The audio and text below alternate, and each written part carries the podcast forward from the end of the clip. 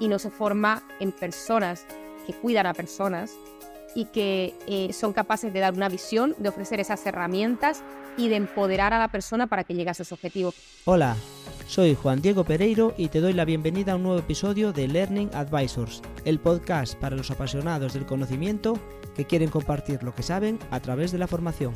Hoy tenemos con nosotros a Aura Tuirán. Aura es CEO de Eduquia, consultora de marketing educativo y experta en ventas educativas. Con más de 10 años de experiencia en el sector educativo, Aura ha liderado exitosamente más de 100 proyectos de marketing y ventas en universidades, escuelas de negocios, centros de formación profesional, colegios y otras instituciones educativas, convirtiéndose así en una aliada estratégica en el ámbito del marketing y las ventas para cualquier centro educativo. Junto a su equipo de Eduquia se dedica a brindar soluciones de marketing y ventas exclusivamente para el sector educativo. Están especializados en ayudar a los centros educativos a mejorar su visibilidad en un entorno competitivo, a optimizar su sistema de captación de matrículas y a desarrollar una estrategia de marketing y ventas efectiva. Si uno de tus quebraderos de cabeza es la captación de alumnos para tus cursos, el posicionamiento de los mismos, y quieres saber más sobre cómo el marketing educativo puede ayudarte, quédate con nosotros. El episodio de hoy está patrocinado por Tu Formación Importa, un proyecto que conecta la oferta formativa disponible a nivel nacional con las necesidades de aprendizaje y actualización continua de profesionales y personas trabajadoras. Si como profesional de la formación quieres formar parte de este proyecto o como entidad de formación necesitas ayuda en la captación de alumnos, ponte en contacto con Tu Formación Importa a través del formulario de su web www.tuformacionimporta.com. ¡Empezamos! Hola Aura, bienvenida. ¿Qué tal? ¿Qué tal, Diego? ¿Cómo estás? Bueno, ¿qué tal de, calores por Alicante? Que me decías antes de empezar que estabas por Alicante. Hace mucho calor por ahí. Sí, sí, Yo, yo me, muevo, me muevo mucho de un lado para otro y hace calor, pero siempre el tener la playa cerca ayuda. Sí, sí, te, doy la razón que aquí ya sabes que el agua está un poco más fría en Coruña, pero también se agradece. bueno, pues eh, cuéntanos quién es, de dónde viene y de dónde va Aura Tuirán. Bueno, eh, Aura Tuirán eh, es una, chica que hace 12 años eh, se aficionó por el marketing y las ventas educativas. caí de casualidad. Yo venía de estudiar administración y dirección de empresas. También había hecho una segunda carrera de comunicación audiovisual. Me estaba desviando hacia la carrera del derecho y finalmente caí en una maravillosa consultora, digamos, donde, de donde, donde nací y, ahí me enamoré, me enamoré del sector educativo y todo ello envuelto en, marketing y ventas, ¿no? Las personas que me lideraron entonces eran grandes referentes del sector, de muchos ámbitos, del e-learning, eh, de, las, de las ventas puras, del marketing, y digamos que yo eh, em, tuve ese compendio, ¿no? De todos esos perfiles y finalmente pues no pude, no pude salir, ya no pude salir más del sector educativo.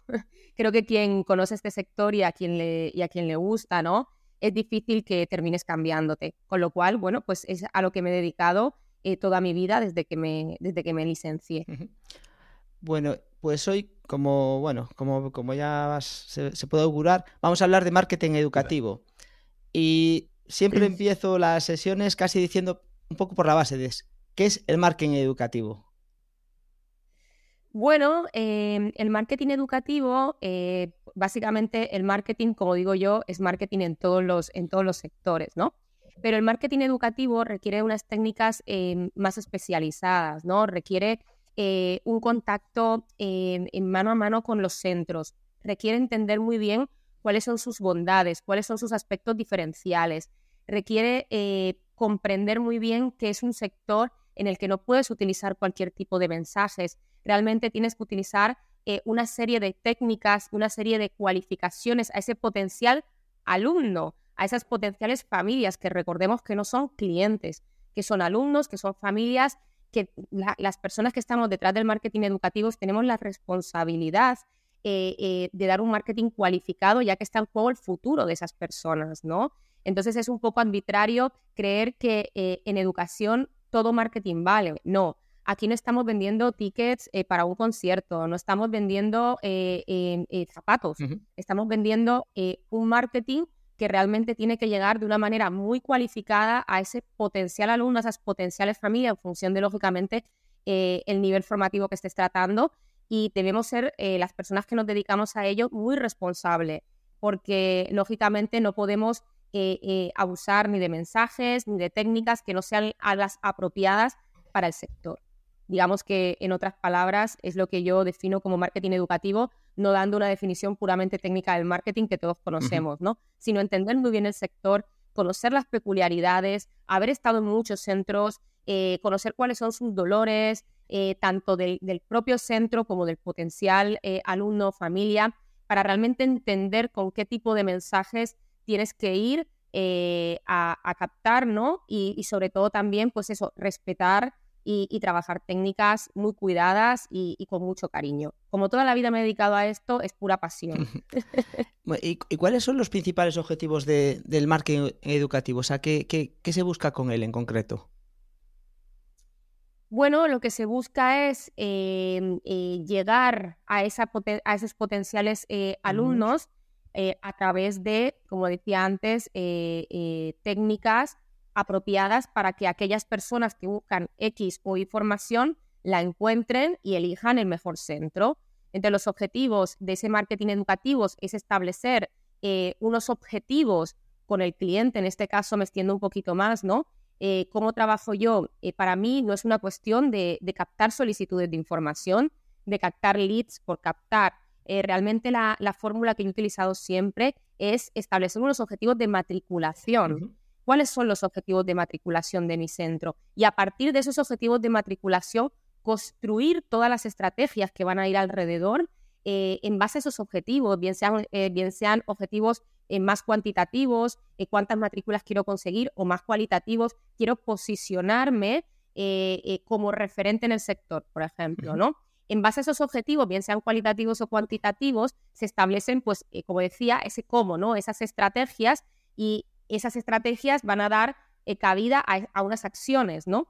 Lo importante del, marketing educativo es ir acorde con esos objetivos del, del, centro y establecer una planificación de todas esas acciones en base a muchos aspectos. Por ejemplo, no se tienen que lanzar acciones por lanzar o hacer un, o sea, establecer un canal orgánico, canales pagados eh, sin sentido, sino que tiene que ir también en línea de las olas de matriculación. El sector educativo tiene, tiene ciertas tendencias en función del, nivel formativo donde estés o en función del tipo de curso que se esté vendiendo. No, no todo tiene la misma temporalidad, ¿no? Y hay que ser eh, hay que tener muy presente este tipo de, aspecto, ¿no? Además de todo ese tipo de planificación, luego es muy importante lo que viene siendo la, una vez que lanzan las acciones, la optimización. al final esto no son matemáticas, siempre digo, el marketing em, eh, no, es, no son unos y ceros.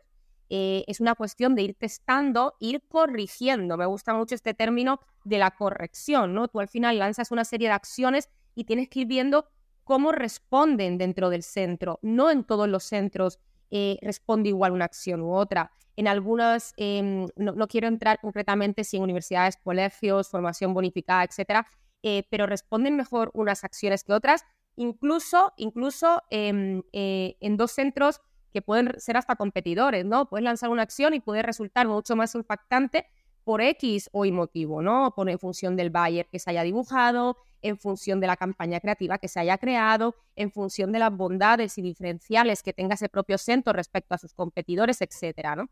Y luego, para no perder el hilo, además de esa optimización, eh, hay, que medir, ¿no? Y hay que tener unos KPIs, unos KPIs eh, que respondan a, esos objetivos, porque muchas veces se lanzan acciones eh, en base a unas estrategias, en base a unos objetivos, y resulta que aunque te parezca increíble, no se está midiendo eh, cada detalle de esa acción.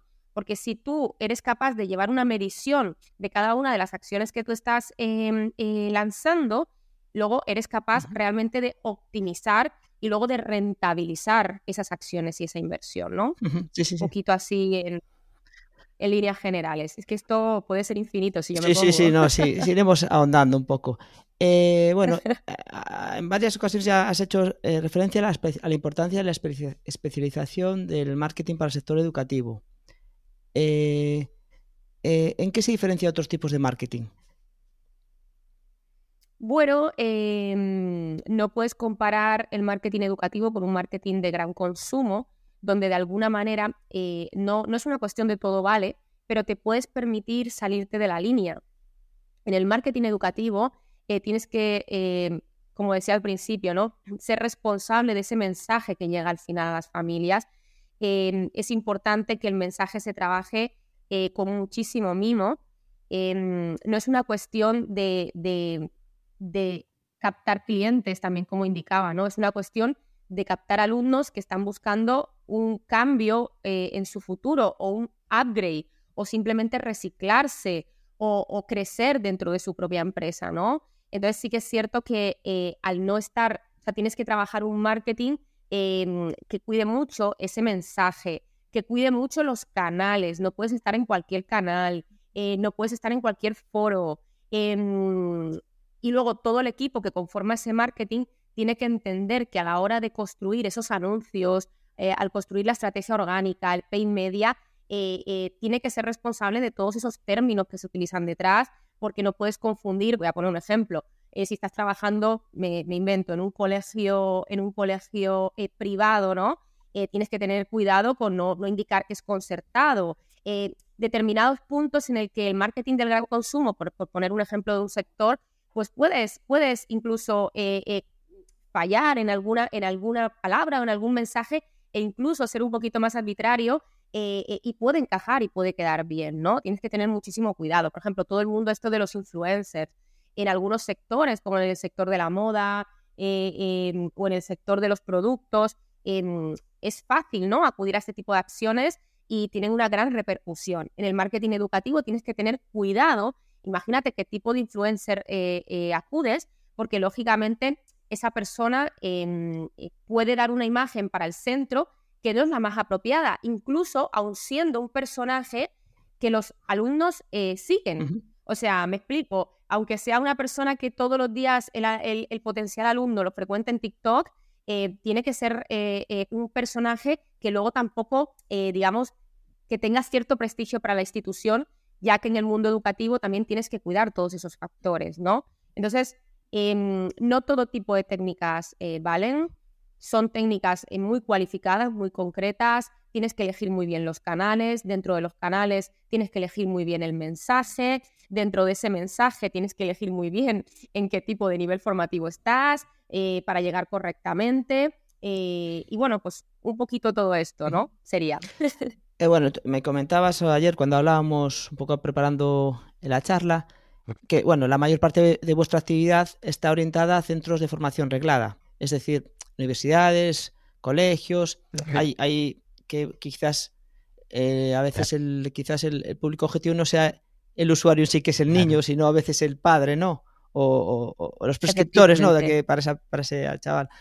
Pero en el ámbito de la formación para el empleo, que entiendo que es quizás un poco más compleja o es diferente, porque esa temporalidad viene más dada por convocatorias que no por algo, pues no, eh, mm la época en la que se abren las matrículas. claro. Tanto no por una es que todo, claro, en, la formación reglada es, diferente. Aura, eh, como me comentabas ayer, eh, vosotros estáis más especializados sobre todo en formación reglada, ¿no? Formación en colegios, universidades, aunque también hacéis algo de formación para el empleo, que es el ámbito en el que nos movemos nosotros más en, este podcast. Eh, ¿Cómo ves tú qué, diferencias o qué ¿Qué podemos sacar de la, del marketing habitual para formación reglada, ¿no? que sigue unas pautas bastante determinadas en cuanto a temporalidad? Eh, bueno, son cursos largos, o sea, incluso la inversión que hace alguien es como, bueno, al principio parece como más importante, ¿no? Que es una apuesta a largo plazo.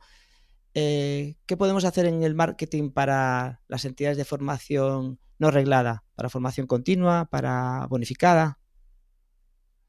Bueno, yo considero que, seguramente que hay muy buenas prácticas que adquirir de la formación reglada, ¿no? No, no, no, no, o sea, no nos podemos limitar en la formación eh, bonificada a un solo canal de comunicación, ¿no? Hay que emplear una variedad de canales realmente para llegar a la, audiencia. Eh, no solo es un tema de, de correos electrónicos, boletines informativos, sino que también el marketing digital eh, puede ser em, una gran apuesta también para, para, eh, la formación bonificada, porque puedes hacer un mix entre eso orgánico, ¿no? Que ya te funciona y que lógicamente haces a través de tus redes sociales, donde se hace muchísimo, muchísimo esfuerzo, eh, pero también puedes hacer un mix eh, con Paymedia, ¿no? Entendiendo pues muy bien eh, qué es lo que tienes que ofrecer a, ese público objetivo, ¿no? En función de, las áreas que se quiera trabajar o, de las habilidades que se quiera desarrollar, puedes desarrollar una muy buena campaña de, de Paymedia eligiendo muy bien los, los canales, ¿no? Lógicamente, es verdad que si te vas a un canal de LinkedIn, por ejemplo, de LinkedIn Ads, Em, puede ser tentador trabajar este canal. Sí que es cierto que los, los CPLs o los CPA de este canal se disparan un poco y es verdad que, bueno, pues eso puede resultar una inversión un poquito más, más alta para, para, para la formación bonificada,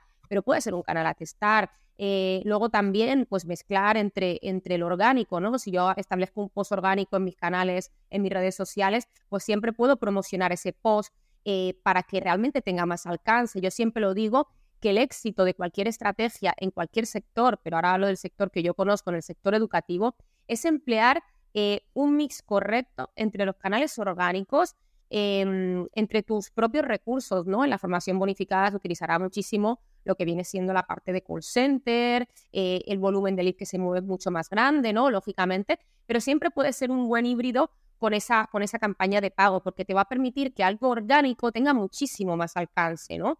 es siempre controlando los, los CPLs y, los costes de esa, de esa inversión. Em, sería un poquito esto. Pero sí que es cierto que eh, lo que comento es eso, probar en multicanal, ¿no? Atreverse a probar otras fórmulas que no sean limitantes, que no solamente sea eh, eh, lo orgánico. Y luego aquí está todo el mundo de, de, la conversión, ¿no? De la conversión, de, ese, de esa fuerza de ventas que tienes que tener detrás, porque es verdad que si tú te vas a una formación reglada, el volumen de leads que tú manejas en una formación reglada dista mucho de, lo que, del volumen de lead que un equipo comercial, por ejemplo, eh, eh, controla en, una formación bonificada. Entonces, es verdad que se necesitan también diferentes perfiles. Em, hace poco hablaba sobre un cliente sobre este tema, ¿no? Y me comentaba, oye, yo voy a desarrollar la formación profesional, FP, porque la forma, muchos grupos de formación bonificada también se están lanzando al área de la formación profesional y, yo tengo unos cuantos clientes eh, así en esa situación y me comentaban eso, no, nos, nos, contrataban porque decían, claro, nuestro equipo comercial está muy acostumbrada eh, a, dar a disposición una formación que al final, digamos, es, es, es gratis, ¿no? Eh, cómo mi propio, cómo este equipo comercial va a conseguir vender ahora formación profesional, que, que el ticket medio pues es bastante más alto, ¿no? Em, y bueno, lo que, lo que hicimos fue eh, dar formaciones al equipo de la formación bonificada para que realmente tuviera esas palancas para enfrentarse a las objeciones de venta y poder de alguna manera eh, eh, convencer ¿no? a, ese, a ese potencial alumno de por qué tenía que pagar un, curso, ¿no? Y viceversa, pues bueno, un, equipo comercial que, haya ya, que ya esté acostumbrado a vender programas que tienen un, coste, eh, podrían también aplicar técnicas muy interesantes de cara a aquellos cursos que no requiere ese esfuerzo comercial, ¿no? Porque al final, pues digo, son técnicas diferentes porque eh, nosotros concretamente trabajamos mucho con, eh, con, la parte de formación privada y los tickets medios en los que se mueven son muy elevados, a diferencia de la formación bonificada, ¿no? Pero sí que animo a trabajar ese mix entre el orgánico y las campañas de pago, es generar un contenido cualificado, trabajar muy bien las fichas web, que hay veces que la, parte de formación bonificada, al ser formación bonificada, se olvida que tiene que tener una carta de presentación muy bonita. Eh, para mí es oro tener una buena carta de presentación. Eh, lógicamente, conocer cómo es el comportamiento de tu potencial, ¿no? Realmente qué formación necesita, qué habilidades necesita desarrollar. Em, pero bueno, con una muy buena segmentación de los canales pagados y una adecuación del mensaje en base a, estos canales que elijas, puedes realmente llegar a tener un alcance mucho mayor en tu estrategia y, con unos buenos, también siempre digo, ¿no? Hay que desarrollar unas, unos buenos diferenciales, unas buenas RTBs, unas reason to believe, ¿no? ¿Cuáles son em, eh, los puntos para elegirme a mí versus a mi competidor que también está dando una formación gratuita, ¿no? Em, bueno, pues un poquito estaría en todo esto, en ese mix. Mira, te, voy a hacer una pregunta porque, o sea, yo no sé si desde la pandemia, o sea, nos, eh, yo entre las cosas que hago, participo en programas también de, formación, unos hay, bueno, algunos para emprendimiento, temas de economía circular, y bueno, y parte de lo que tenemos que hacer es captar alumnos. Y, hace, desde hace cinco años, tal, pues, por ejemplo, utilizamos bastante Facebook, con Facebook, Facebook Ads, porque aquí tampoco a veces, a veces no hay tiempo para trabajar una marca porque son proyectos que vienen, eh, proyectos muy concretos, y tú, eh, desde que tienes el proyecto, trabajas para, para ejecutarlo y se acaba y eso desaparece. Ah. O sea, no es, una marca que puede estar trabajando de forma continua, ¿no? En este caso. Eh, y la percepción que tenemos es que aquellas nos resultaba relativamente fácil. Y digo fácil ahora, porque aquellas no me parecía tan fácil, pero ahora me parece fácil conseguir alumnos a través de esas redes de pago, con Facebook. Y a día de hoy, eh, y yo creo que tiene que ver la pandemia, ¿eh? pero eh, tanto Facebook como Instagram, como, o sea, ha subido mucho el coste de, para captar un lead, pero es que aparte es muy difícil captarlo. Y yo no sé si es que estamos ya tan saturados que es que, aunque los mensajes sean muy buenos, aunque toda la estrategia esté bastante bien definida, eh, nosotros como personas que estamos, que, recibimos 20.000 impactos, eh, somos muy difíciles de, enganchar, ¿no? No sé qué, piensa al respecto. ¿Se ha cambiado? Bueno, em, cuando nació, cuando nació Facebook eh, o Instagram, ahora, Meta, ¿no? Agrupado en Meta, em, tenía, tenía un objetivo fundamental, fíjate, respecto a lo que me estás diciendo, pero cuando yo empecé allá hace 12 años atrás, tenía un objetivo eh, de visibilidad y de difusión y de branding. ¿eh? Ojo, en el sector educativo, en la formación reglada, eh, aquel entonces nosotros no lanzábamos en meta para un objetivo de captación de alumnos. ¿eh? O sea, es decir, teníamos claro cuando desarrollábamos los planes de marketing. Desarrollábamos planes en los que establecíamos una separación de canales y decíamos, oye, tenemos por un lado todo el posicionamiento orgánico, SEO, etcétera, que me va a traer los leads de máxima calidad, tenemos por otro lado eh, el, directo, ¿no? En la llamada directa, lead de muchísima calidad, recomendación, lead de muchísima calidad. Me encanta hablar sobre el tema de la calidad, que hay veces que confundimos los objetivos de los canales. Luego teníamos Google Ads, que tenía una calidad inferior al, Google, al Google orgánico, em, pero mucho mayor, por ejemplo, que Meta, ¿vale? O sea, voy a Meta, ¿no? A Facebook.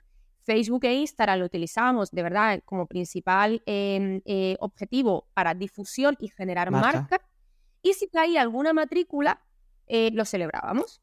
Estoy hablando hace 12 años. Fíjate.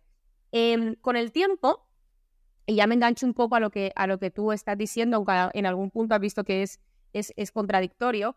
Con el tiempo em, nos fuimos dando cuenta que eh, herramientas como Meta, etcétera, eh, canales como Meta sí que generaban no solamente leads, sino matrícula. ¿En dónde estaba el, el truco? en modular muy bien la segmentación, entender muy bien cuál era el, mensaje y objetivo de tu campaña eh, y controlar mucho em, el alcance, eh, la localización geográfica, etc. Porque es un canal que a diferencia de Google Ads, en Google Ads tú estás buscando. Mm. Al tú estar buscando, tú tienes predisposición por encontrar.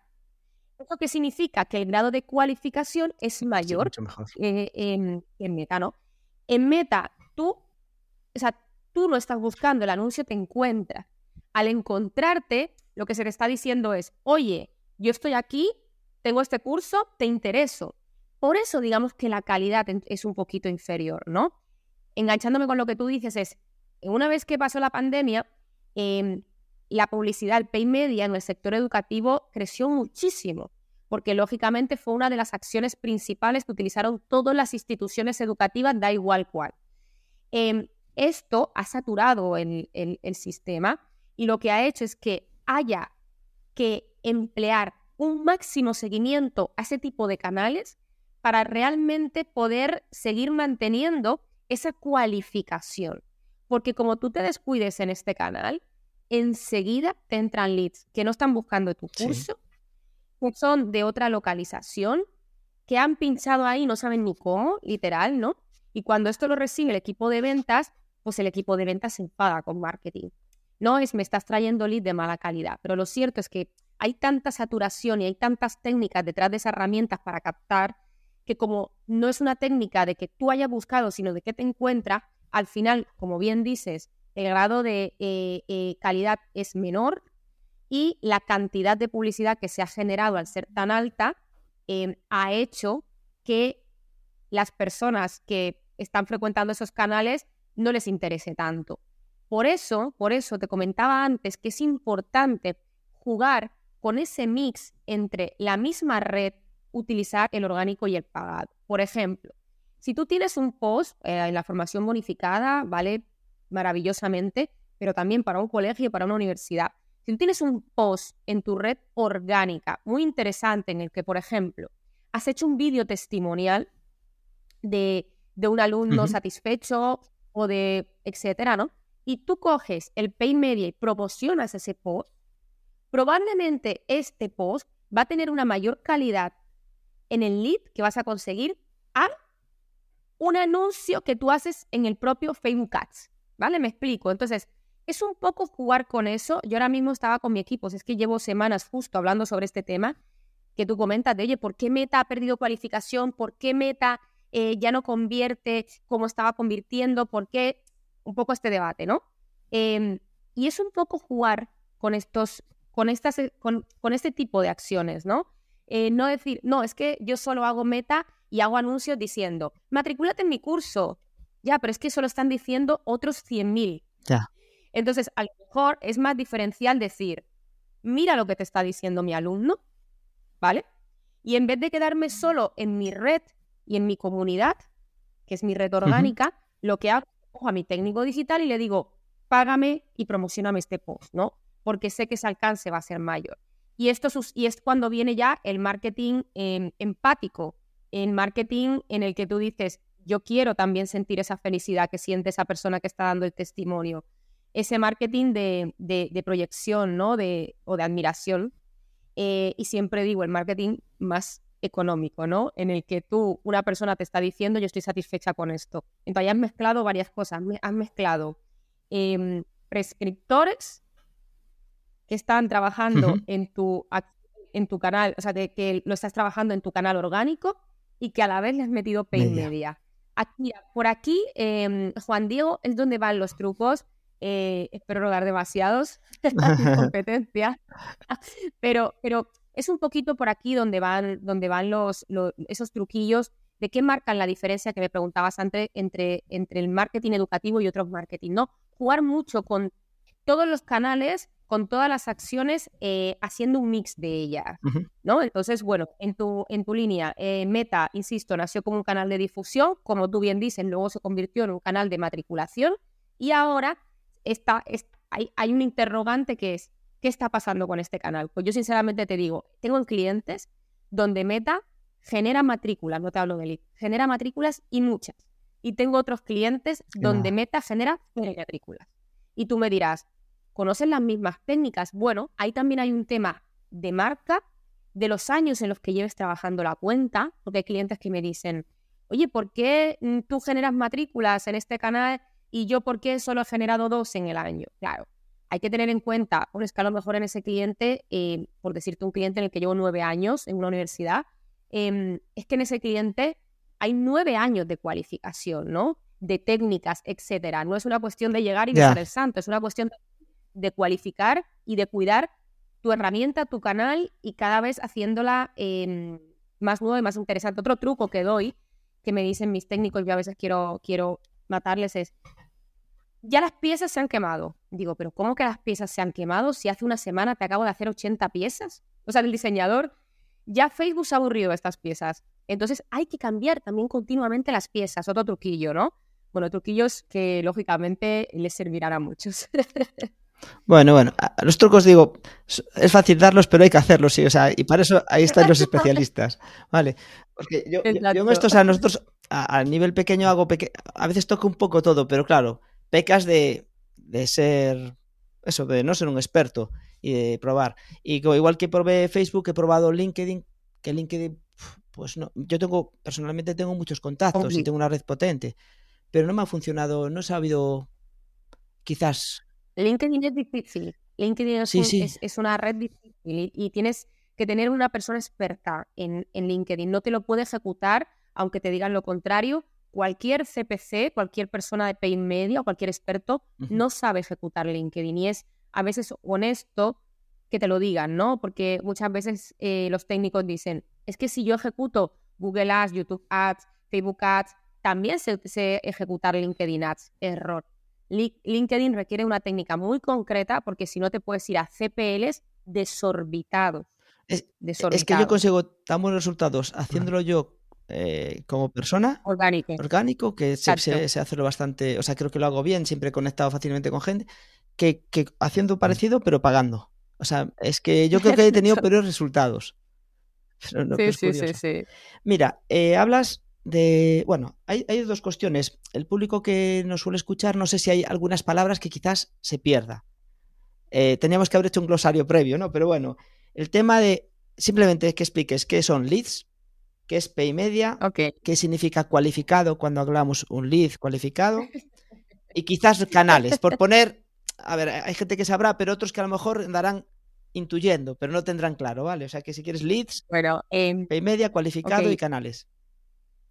Eh, en lo que en lo que es en lo que a mí respecta, ¿no? Porque luego cada uno puede citar al lead en alguna parte del panel, pero bueno, nosotros el lead es esa, lo consideramos lead en, en el sector o en la forma, en la metodología que trabajamos, cuando ya es una solicitud de información. ¿vale? Es una persona que ha dejado sus datos y que mm, consideramos que es un potencial alumno o una potencial familia que quiere matricular a su hijo. ¿no? Hay otros, por supuesto, a la hora de pintar el funnel, eh, no estoy entrando en aspectos técnicos porque incluso consideran lead en una fase anterior del funnel, ¿vale? Con lo cual esto no, nosotros lo hacemos así porque si no, trabajaríamos con lead muy poco cualificado. Me engancho a ello para explicar la cualificación. una cosa, que no, te comente, pero digo, estás diciendo funnel y lo mismo. Seguro que hay gente que no sabe que funnel es un embudo, o sea, es el... embudo de ventas, el embudo de ventas. Una vez, una vez mi antiguo jefe, que si escucha este podcast eh, le, hará, le hará ilusión, em, me, me, dijo, ¿sabes lo que es el marketing? Yo era, era muy jovencita y me dice, pues te lo voy a decir. Mira, el marketing es sentido común y palabras en inglés. pues está ahí, ahí está. Y yo le dije, ah, pues vale, yo estaba y le, me dice, ya está. Tú dices muchas palabras en inglés, le pones mucho sentido común y entonces me acabo de acordar pues de, maravilloso jefe. Em, bueno, en esta línea, el, el funnel es, es un embudo, el embudo de ventas, ¿no? El embudo por el que pasa ese potencial, vamos a decirle cliente, ese potencial alumno, va pasando de fase en fase hasta que se convierte en una venta. A eso no nos referimos a funnel. Me engancho con el término de cualificación que me preguntabas. Bueno, lead es cualificado cuando em, consideramos a través de determinadas puntuaciones o determinadas acciones que haya hecho ese lead, ¿vale? Que nosotros le llamamos lead scoring, ¿vale? A través de una serie de puntuaciones, eh, que es esto, ¿vale? El scoring es esto, una serie de puntuaciones que se le da a ese lead por determinadas acciones que ha hecho, se considera cualificado. Nosotros desde Eduquia em, trabajamos todo ese camino. O sea, nosotros no nos quedamos en captar esas solicitudes de información.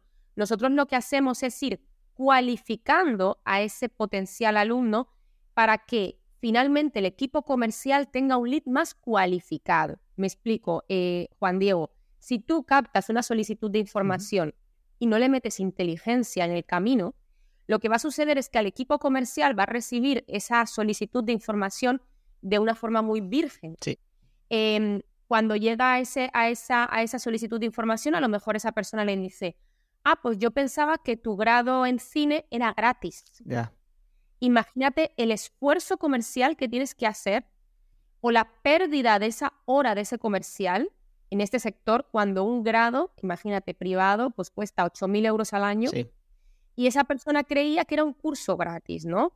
Entonces, claro, es muy importante eh, que hablemos de esa cualificación. Me he explicado, ¿no? Aquellos impactos que haces a lo largo de ese camino, de ese potencial alumno o familia, para que cuando llegue al comercial tenga una cualificación previa, ¿no? Nosotros en Eduque hablamos siempre del marketing. El marketing, que lo explico, digamos, es esa mezcla entre ventas y marketing, sale y marketing, es marketing. ¿Por qué? Porque Em, no, no hay dos sin tres. Eh, yo me sentiría que mi trabajo está a medias si yo me quedaría solamente en una captación de solicitudes de información en el sector educativo. Porque al final, eh, ¿por, qué, nos diferenciamos? Es donde nosotros metemos esa parte de consultoría e inteligencia de negocios. Porque yo me considero incluso más ventas educativas que marketing, aunque haya nacido de marketing. ¿eh?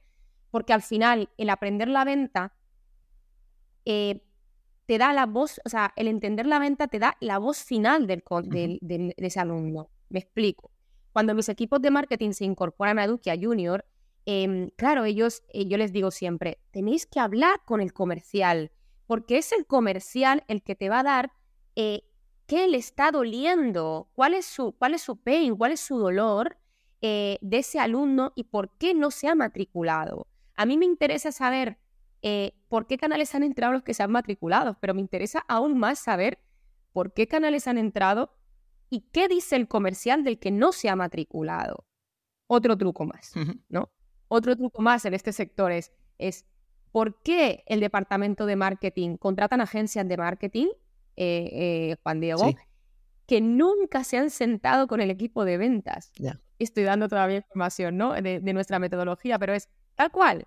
Es, tienes que hablar con el equipo de ventas y tienes que entender cuáles son sus, sus, eh, sus dolores tanto entender por qué consideran que los leads que estás trayendo los, son de mala calidad eh, eh, y que ellos te digan, es que son de mala calidad y tú le preguntas por qué, ¿no? Entonces, cuando entiendes eso, eres capaz de cualificar ese lead. Y es a lo que llamo cualificación, lead cualificado. Cuando alguien me dice, ¿tú por qué me vas a traer un lead cualificado? ¿no? Y es cuando empezamos con todo este discurso, porque los clientes en esa fase comercial me lo preguntan mucho. ¿Qué diferencia hay entre tu lead y los leads de otro, ¿no? Y yo digo, mira, a lo mejor es los 12 años que solamente me he dedicado a esto, ya nada más.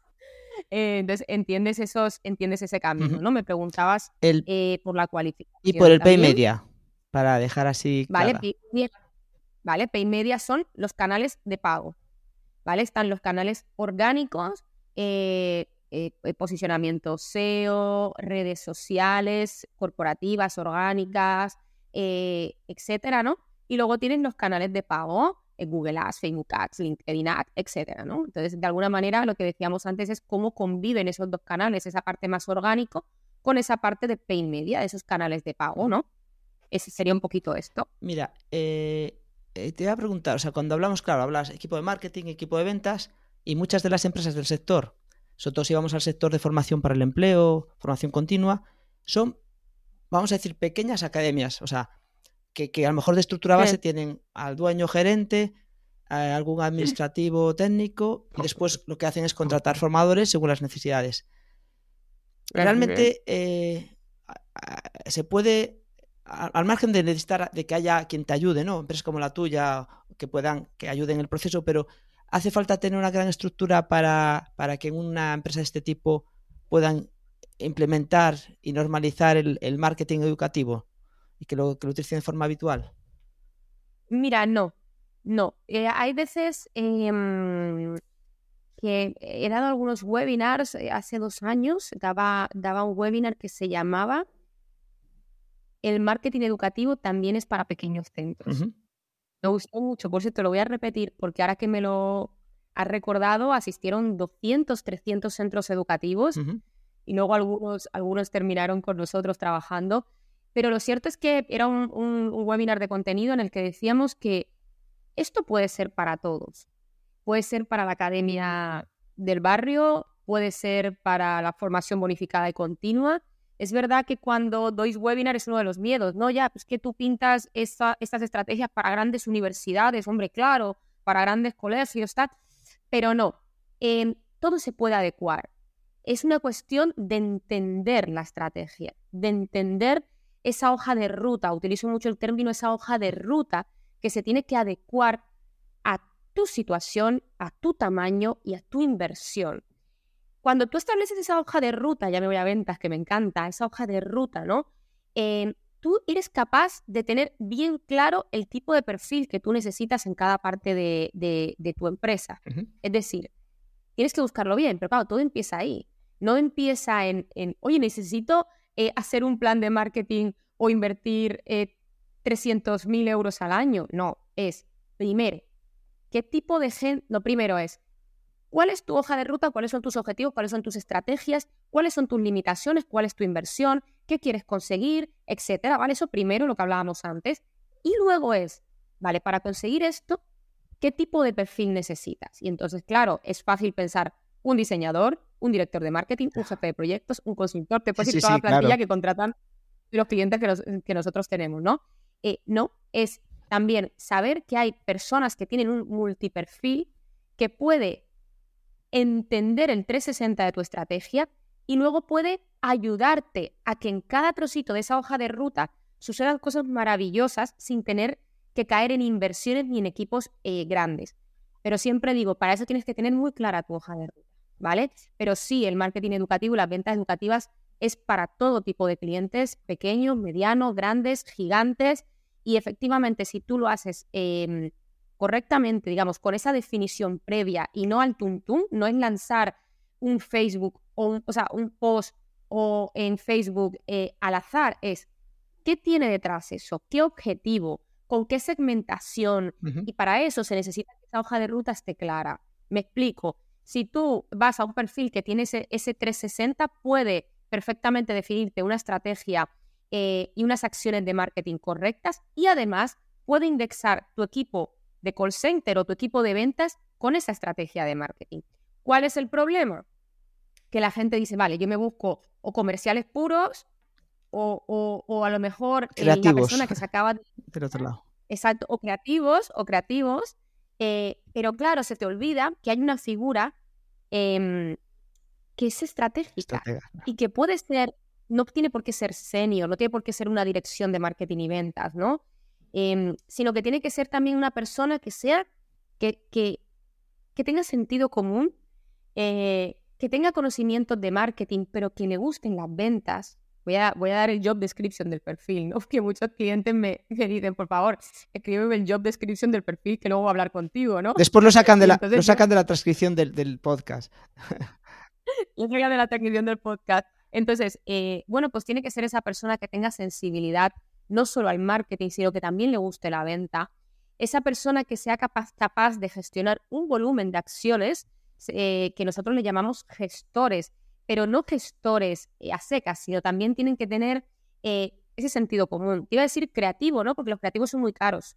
Entonces es, bueno, esa persona que entienda de marketing, que le gusten las ventas, que tenga sensibilidad a la hora de, mm, del sentido común, y ese es un perfil intermedio, un perfil intermedio que te puede ayudar sin tener mucho equipo a que tu estrategia funcione. Yo he tenido que buscar estos perfiles para clientes. A mí hay algunos clientes que nos han contratado, que me han contratado para diseñarle el equipo, porque son, son pequeñitos, ¿no? Diseñarle el equipo en año uno, formarles y luego nosotros hemos salido, ¿eh? y encantados de la vida, porque han entendido que no se necesita, claro, no pueden a lo mejor permitirse un departamento de marketing como el que yo ofrezco, eh, pero sí se pueden permitir una orientación y una formación, ¿no? Para construir ese equipo. Esos proyectos a mí me encantan. Es verdad que son los más pequeñitos, como digo yo, son los menos rentables, pero son los más gratificantes, ¿eh? Juan Diego, son esos que tú dices, mírales dónde están, ¿no? Y sientes como que son parte de ti, porque son aquellos que han tenido que invertir en ti, es que me viene uno a la cabeza muy bonito, invertir en ti para crecer y luego te dejan testimoniales maravillosos, son prescriptores tuyos, te traen proyectos más grandes, porque al final dicen, a mí me ayudó y me ayudó pues, con un importe pequeño y adaptado a mi, a mi situación, ¿no? Y me ha ayudado a entender que yo no necesito tener esas 10 personas detrás, sino que a lo mejor con un equipo pequeño hay que entender las necesidades y las peculiaridades, puedo conseguir mis resultados, ¿no? No sé si contesto a tu pregunta. Sí, sí, perfectamente. Pues ahora, eh, bueno, en, eh, como te comentaba también antes de empezar el podcast, eh, gran parte de nuestro público son formadores. Y así como pues te vas a, comprar un coche y te empieza a poner, ya no la propia marca del coche, ¿no? Que sería aquí la academia, por decirlo así, sino que te dice que ese coche lleva eh, no sé qué tal sistema con un nombre específico de marca, ¿no? Tal otro sistema como, como, como valores. En cambio, los formadores, yo creo que en general en pocos casos en la formación se ponen como elementos de referencia, o sea, de valor o de, marketing, ¿no? Como para, para, la venta de cursos. Eh, lo que te quería preguntar es cómo ves tú, eh, pues eso, la figura del formador como, como un elemento relevante de cara a posicionar un curso o incluso posicionar una entidad. Bueno, a mí me parece algo eh, necesario, algo que llevo luchando años en los equipos de marketing y ventas para que entiendan que esa figura académica, vamos a llamarle, ¿no? A ese formador, a ese profesor, a ese coordinador, a esa, a esa persona, a ese decana, a ese tutor académico, es que me da igual el concepto. Eh, debe ser una cara visible en la venta, porque la prescripción que genera el formador es incomparable a toda la inversión que yo puedo hacer en marketing. Y lo digo abiertamente. O sea, es cuando se involucra esa parte académica, esa parte formadora, esos profesores, esos coordinadores, porque los, lo he vivido estos proyectos, en, la, en, el, en, esa, en, esa, en ese funnel, ¿no? en ese embudo, suceden cosas maravillosas. ¿Cuáles? Que esto le va a encantar al sector. Se te abaratan los costes. Tienes un marketing, como digo yo, el más low cost y gratificante, porque esa prescripción que ellos tienen, el decir, oye, estudia aquí, un testimonial, es que además son, no, no necesariamente tiene que estar con el teléfono, que también, que también. Obviamente no va a coger una primera llamada, ni una segunda, ni una tercera, ni una cuarta, entiéndeme. A lo mejor coge la quinta, pero es que esa quinta marca en el que sí, va a cerrar 17 ventas versus un comercial que a lo mejor cierra cuatro, ¿no? Y se, infravalora o se subestima ese potencial de venta que tiene ese formador o ese profesor o ese académico, ¿no? Se subestima, ¿no? Tú eres el comercial, tú tienes que vender, no.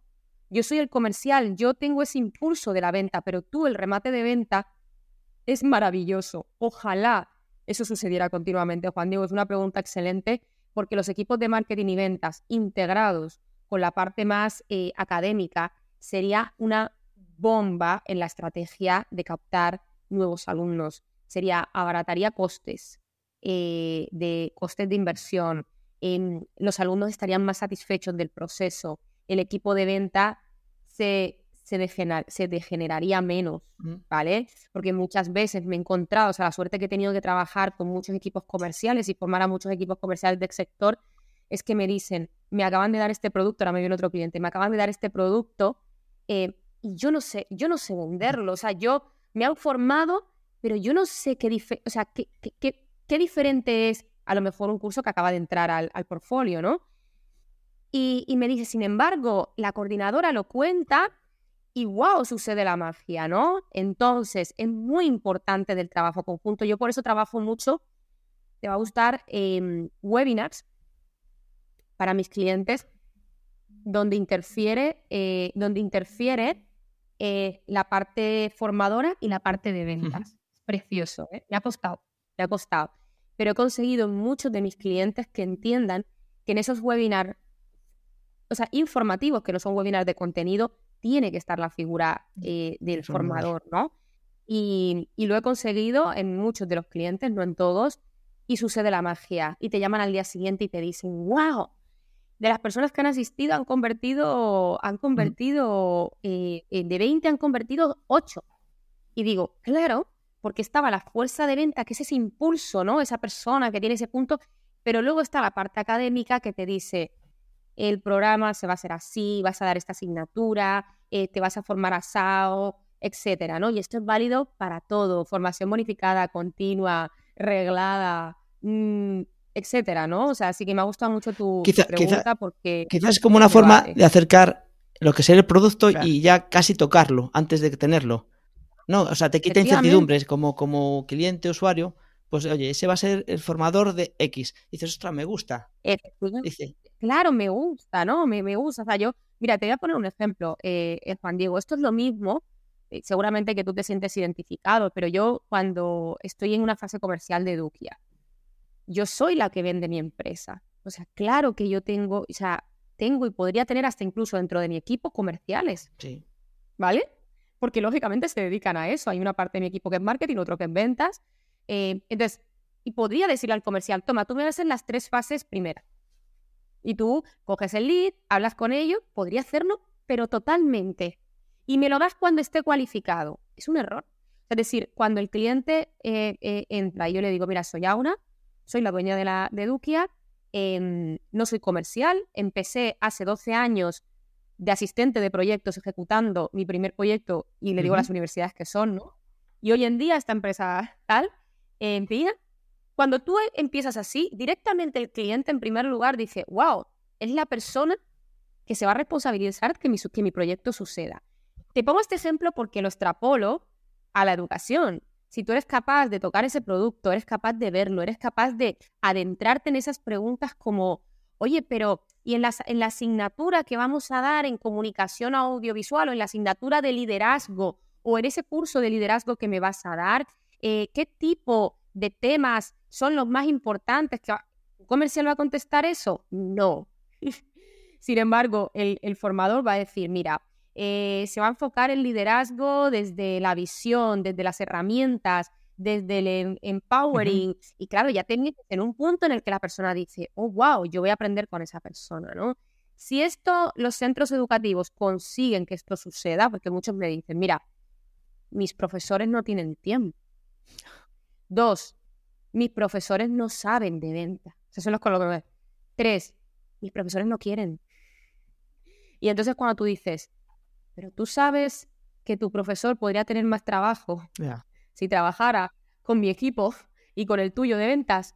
Ya, ya, pero es que claro, digo, ya, bueno, pues tienes una responsabilidad porque lo entienda. Porque yo puedo llegar hasta un punto, ¿no? En mi consultoría, pero tú tienes otra parte, ¿no? Entonces, eh, este tema es, es, es, muy interesante y, me gusta mucho que suceda, ¿no? Ahí también se mezcla eso del, del sales marketing, ¿no? Del, del marketing que te decía antes, de marketing no puede trabajar sin ventas, ventas no puede trabajar sin marketing y marketing y ventas no pueden trabajar sin académico. Que ya no sé cuál sería el nombre inventado. Lo tengo que inventar. Mira, ya eh, en la formación para el empleo, eh, generalmente eso, ya dijimos antes, funciona con planes que vienen subvencionados, es formación gratuita en, general.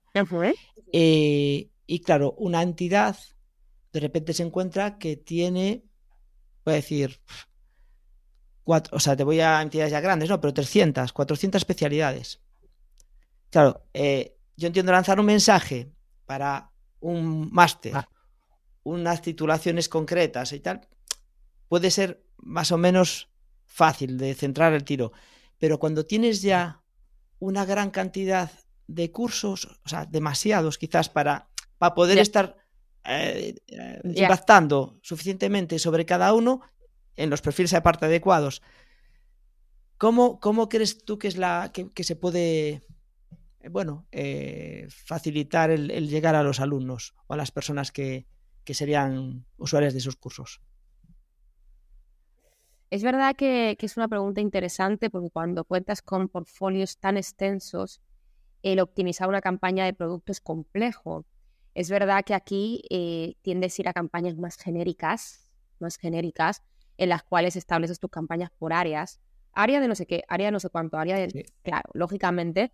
Em, y esto difiere a una estrategia que tú haces por programa, ¿no? O sea, decir, oye, voy a trabajar el máster en formación del profesorado, el máster en gestión deportiva es diferente a los términos que tienes que utilizar. Aquí tienes que utilizar términos mucho más genéricos, es verdad.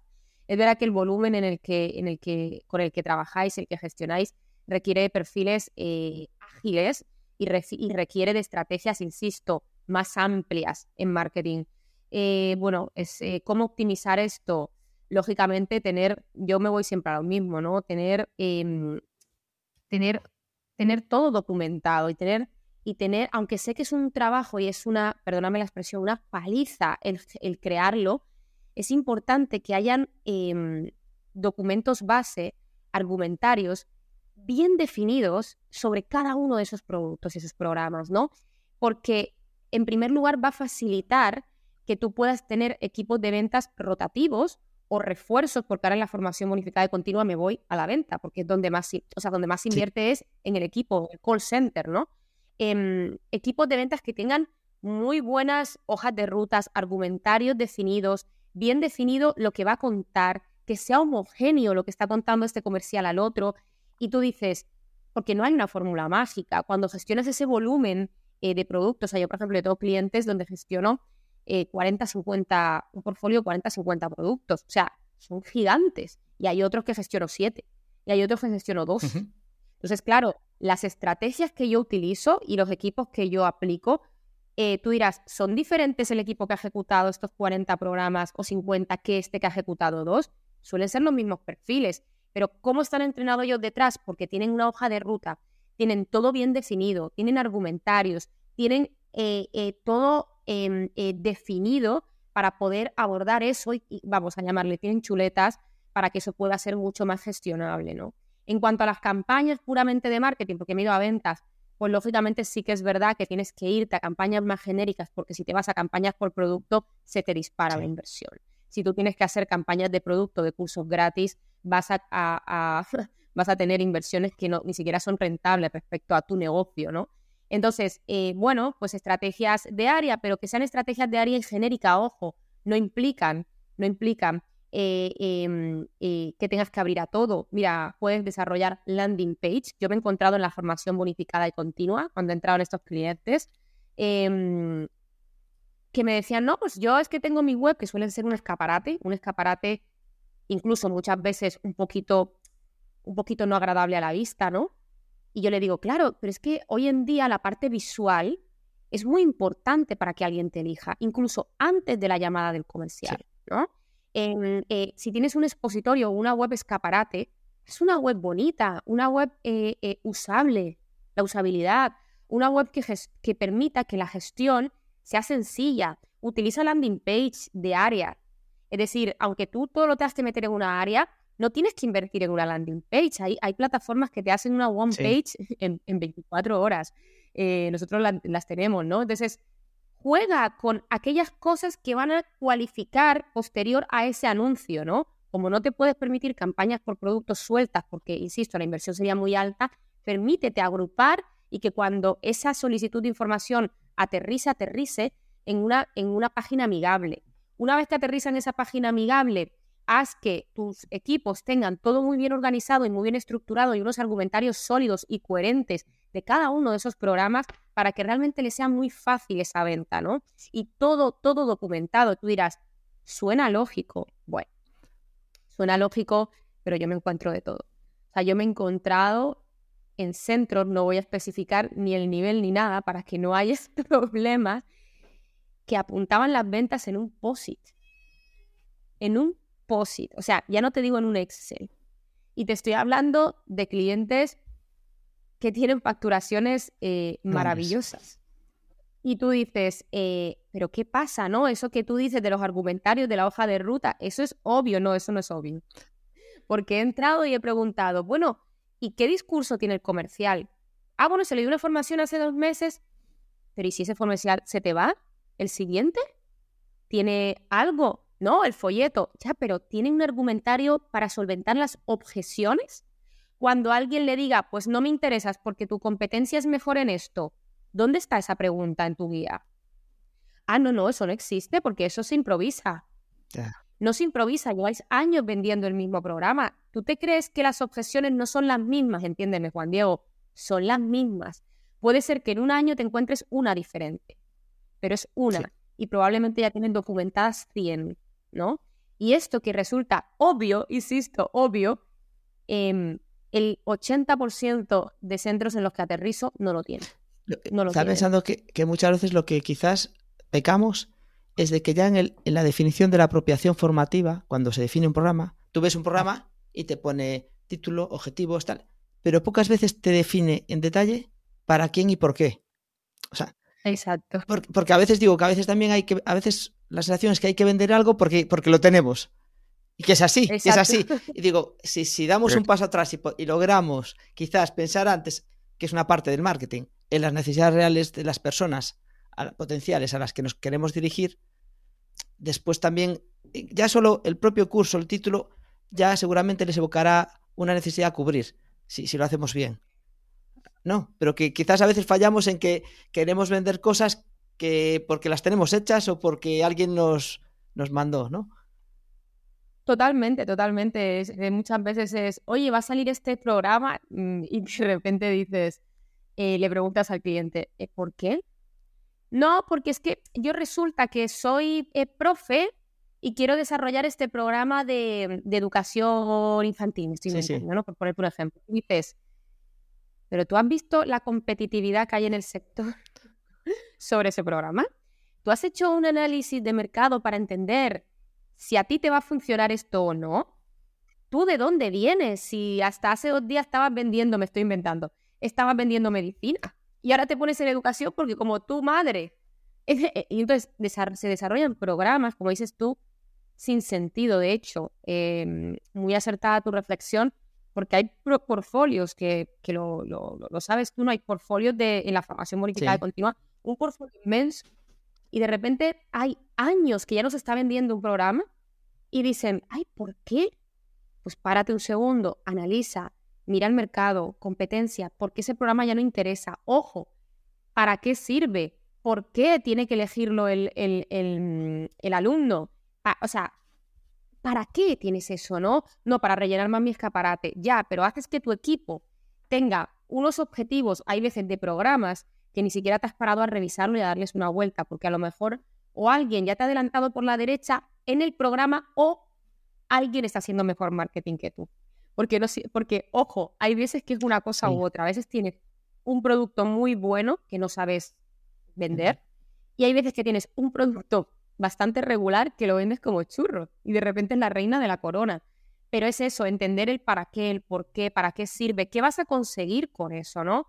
Eh, ¿A qué te llevará eso? Tienes que, eh, por eso hablábamos del mensaje al principio, ¿no? En el sector educativo, es que todo está hilado, ¿no? Tienes que proyectar eh, lo que va a conseguir esa persona y vas a decir, oye, pues tú tienes que hacer esto por esto, tienes que hacer esto para aquello, pero no se te tienen que quedar anticuados los programas, tienes que estar pendiente qué funciona, qué no funciona, adaptar la formación a lo actual, me explico.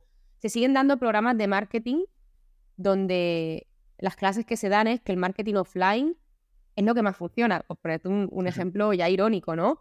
Eh, o sea, hay profesores de marketing em, que, que no se actualizan en las nuevas tendencias. Te hablo de marketing porque estamos hablando de marketing. Y de repente tú te metes a, a una clase porque quieres ver un poco cómo están funcionando esos alumnos o el producto y tal. Y dices, claro, eh, ¿cómo, cómo, o sea, ¿cómo va, voy a vender yo desde marketing este programa de marketing si realmente se ha quedado obsoleto? Y versus hay otros profesores que se actualizan, que van más actualizados que el propio programa, ¿no?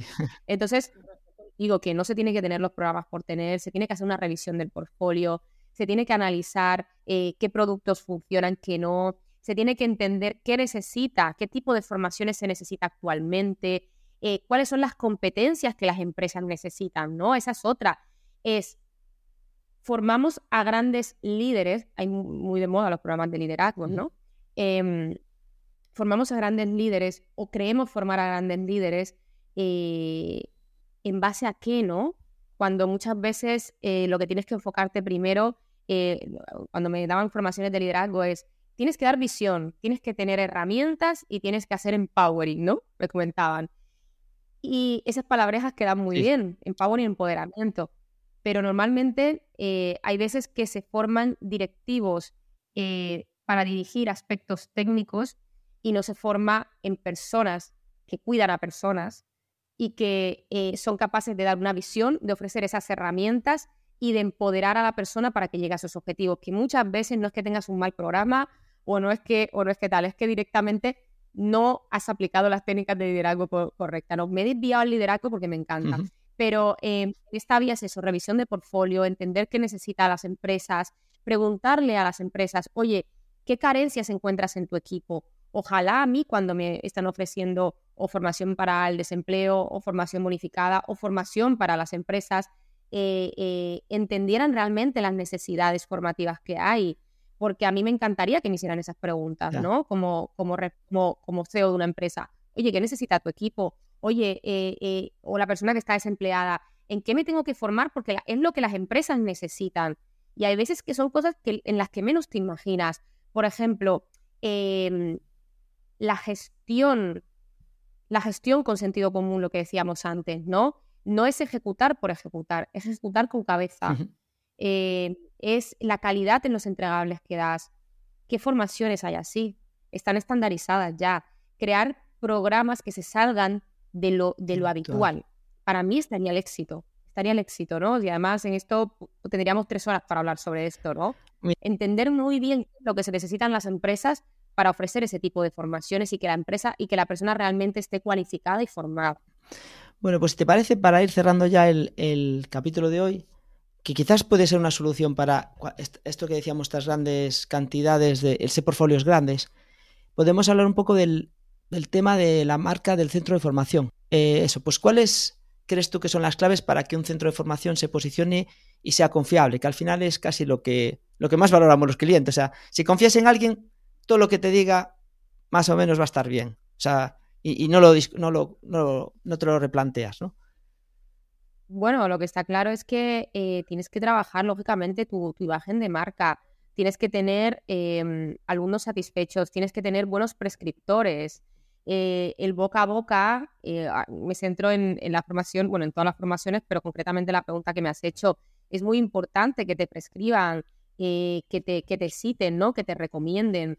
a la hora de comunicar tus beneficios, no solamente tienes que comunicar los beneficios que tú como institución ofreces, sino cuáles son los beneficios que puedes incluir en el desarrollo profesional, en las mejoras de las habilidades, en el aumento de la, empleabilidad, en las oportunidades de crecimiento dentro de una empresa de este potencial alumno, ¿no? Si tú eres capaz eh, de utilizar mensajes claros eh, que transmitan ese beneficio a tu público objetivo, realmente ahí está el, éxito de tu estrategia, ¿no? En cómo tú, además de decir, oye, yo como marca eh, te ofrezco esto y hay gente que me está prescribiendo y recomendándome, mira mis testimoniales, mira lo que dicen de mí, mira las estrellas que tengo en Google, no nos olvidemos de la reseña en Google, he escrito una, newsletter en LinkedIn sobre esto hace, hace poco, sí, sí, yo la leí. Sí, sí. Entonces, mira también mis reseñas del Google. Esta es mi carta de presentación, no solamente mi web y mi imagen, que lógicamente tiene que estar cuidada, como he dicho antes, sino cuál es tu, cuál es tu huella ¿Cuál es tu huella digital y offline? ¿Qué están diciendo de ti, no? Porque claro, que yo diga que soy muy bueno, lo vamos a decir todos, pero que otros no digan de mí, eso no eso, eso no muchos eh, pueden decirlo, ¿no? Entonces, em, eso es importante, ¿no? Cuidar mi imagen visual, cuidar mi carta de presentación, cuidar mi huella digital y mi huella eh, eh, offline, ¿no? Cuidar eso, el, el que piensan los alumnos de mí y que, y que sean capaz de poner en su nombre lo que opinen de tu institución y de tu marca y decirlo ahí fuera y decir, oye, yo he quedado satisfecho con este centro. Y he quedado satisfecho con este centro porque me dijeron que yo iba a conseguir este desarrollo profesional, que iba a mejorar mi empleabilidad, que iba a tener oportunidades de desarrollarme y nuevas habilidades dentro de una empresa, que era, que era capaz de conseguir todo esto y lo he conseguido. Claro, porque eh, eh, es muy importante, ¿no? Entre lo que, el cómo yo me vendo y lo que realmente sucede en ese alumno satisfecho, ¿no? Entonces, eh, es importante, es importante trabajar tu marca, es importante cuidarla, es importante cuidar tus materiales y tu discurso, es importante que, tus, que los beneficios que tú apliques como marca eh, sean acordes y coherentes con lo que finalmente tú generas en ese, en, ese, en ese alumno, porque ahora es un potencial alumno pero luego se convertirá en tu prescriptor. Y como hemos dicho antes, ese es el mejor marketing que puedes. Ah, yo, entiendo que aquí en esto de la marca de, del centro, la humanización de la marca, es decir, el que los formadores, o sea, porque al final, eh, el típico en cualquier sector, el típica web que pone, ¿quiénes somos? Somos un equipo multidisciplinar y no ves personas, no ves nada y dices, joder, no hace falta que seáis 200, porque a lo mejor son tres personas que es la esencia y después... Pero, pero que, ahí yo creo que también hace o diferencia a día de hoy de todo lo que es una marca, no sé, deshumanizada o el, que haya las personas que, quizás puede diferenciar, ¿no? También para... Que humanicen, claro, que humanicen la marca. Mira, eh, eh, bromas, bromas aparte, me decía una chica que empezó a trabajar en Eduquia, me decía, yo cuando entré en Eduquia, yo pensaba que las fotos eran banco de imágenes. Porque, porque digo, hombre, gracias, gracias, gracias. Me dice, claro, los días todos tan ideales y tal. claro, me reía muchísimo porque lo digo con una ternura, además, una chica que entró de asistente de proyectos y me hizo tanta gracia, tanta ternura. Eh, y luego vi que todos erais de verdad. Eh, eh, claro, porque yo una de las cosas que decía es, tienes que humanizar tu marca, ¿no? Puedes decir que eres un equipo experto, un equipo apasionado, pero tienen que verte, tienen que ver vídeos tuyos, tienen que ver imágenes, tienen que, que escucharte, tienen que y no, no, últimamente, aunque esto se dice en la teoría, no sucede. En el, sucede en el 30-40%. Hay instituciones que lo están haciendo muy bien en humanizar la marca, en, en, en, mostrar, ya te digo, salen más los prescriptores y alumnos que los propios profesores. Eso es verdad que sigue siendo un gap, pero tienen que salir más, tienen que ponerse más en voz de la marca, eh, tienen que hablar de ello, tienen que decir, oye, em, aquí eh, lo hacemos bien y tú vas a salir muy bien formado de aquí, porque en serio, si un profesor sale diciendo eso, no tiene nada que ver a que te lo diga un comercial. Eh, no tiene nada que ver, por mucha confianza que te genere ese comercial, que por cierto va a ser un trabajo maravilloso de acompañamiento, porque yo siempre digo que en, el sector educativo no existe la venta, existe el acompañamiento. Porque no solamente una venta sería un poquito arbitrario, o sea, es, un acompañamiento en ese proceso, ¿no? En tu proceso de, desarrollo. Entonces, sin duda, sin duda, Juan Diego, esa humanización de la marca, esa voz de los profesores, esa voz del alumno satisfecho y, esa voz de, incluso los, directivos que están detrás de esa institución es muy importante. Mira, en formación continua y bonificada hay un cliente, también un cliente mío, eh, que hace muy bien esa parte de, de, medios donde los propios directores y los propios responsables de la marca eh, ponen voz a, lo que hacen, ¿no? Y salen en muchas, en muchas notas de prensa, en muchos medios, en muchas entrevistas. Claro, eso da mucha confianza. Su huella digital es muy buena. Em, y, ellos nos han, nos, han contratado para desarrollar su pata de formación profesional, eh, pero lo hacen muy bien en esa parte, ¿no? Y, realmente les va muy bien y la expansión que tienen es maravillosa porque realmente han conseguido poner voz a la marca. Salen profes, salen los directores, salen los propios alumnos diciendo, oye, aquí, tal, tal. Y yo les preguntaba, ¿por qué no? Y si tú ves cómo ellos cuentan su proyecto y cuál es su diferenciación, es que yo les compraría. O sea, yo diría, es que de realmente son diferenciados, ¿no? Y ya digo, no estoy aquí dando, dando nombres para que nadie para que nadie se alegre ni se ofenda las dos cosas. pero, pero sí que hay que hacer esa humanización de la marca y, realmente, fíjate, eh, luego lo, lo, suelen hacer mucho otros sectores. Por ejemplo, si tú ves hola, ¿no? Y de repente dices, wow, ¿cómo humanizan la marca? Eh, eh, Coca-Cola, la clave de la felicidad. O sea, ahí sale una persona enamorada una y tú dices, pero en serio, imagínate con educativo, Juan Diego, la oportunidad que tenemos de esa humanización y de poner voz a, ese programa que va, que va a suponer un, antes y un después en tu futuro, ¿no? Bueno, pues yo creo que es un buen, un buen tema para con el que cerrar el episodio de hoy, ¿no? Humanización de los centros, de la formación. Eh, te agradezco mucho, Aura, eh, pues todas tus, aportaciones y que hayas estado con nosotros hoy. Y lo que quiero es que, bueno, déjate, diré dónde, dónde te puede encontrar eh, cualquier persona que quiera contactarte, a ti o, bueno, a tu, a tu marca. Eh, como, como, hemos dicho antes, somos, somos Eduquia, siempre hago, hago el apunte, ¿no? Eduquia sin la U, que es más fácil de encontrarnos. bueno, también en mi LinkedIn soy, soy Aura Tuirán, seguro que me gustará antes que, visites mi, LinkedIn y que puedas también eh, saber un poquito pues cómo hemos trabajado, todo el contenido que escribo para el sector, incluso más importante que entrar en Eduquia, porque al final Eduquia ya es un tema ya más de venta, ¿no? Oye, pues ¿qué hace esta gente? Quiero trabajar con ellos. Sí que me gusta que, que frecuenten mi LinkedIn, que vean el audiolibro que hemos hecho para el sector educativo, cómo captar más alumnos en el sector educativo. Somos eh, eh, uno de los de los pocos o únicos audiolibros que hay al respecto. El material que ahí se trata son 12 años de experiencia. La gente que lo ha escuchado ha quedado realmente encantada con el material. Em, y bueno, pues eh, estamos aquí para, para, ayudar al sector, para hacerle crecer. Y siempre digo, ¿no? Al estar en el sector educativo, primero es dar contenido de valor para el sector educativo, como este que haces, Juan Diego. Enhorabuena, la verdad, porque lógicamente el poner voz al sector y, el hacerlo de esta manera dice, dice mucho de, este proyecto que ah, tienes. Y por mi parte, y por mi parte deciros que tengo esa newsletter donde la hago con mucho cariño y esfuerzo.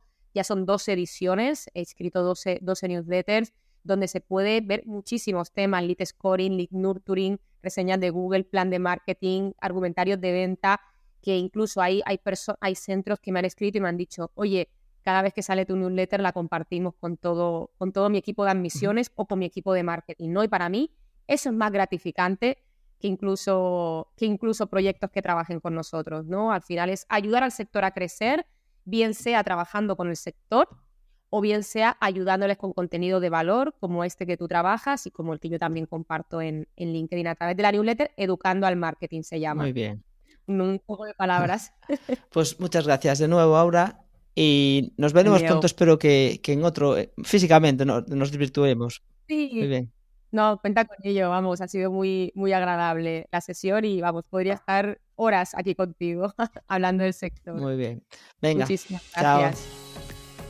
Un abrazo, Juan Diego. ¿Quieres mejorar como formador o formadora y crecer profesionalmente? Escríbete en la newsletter de wicap.com, wekab.com. Gracias por escucharnos y que la formación te acompañe.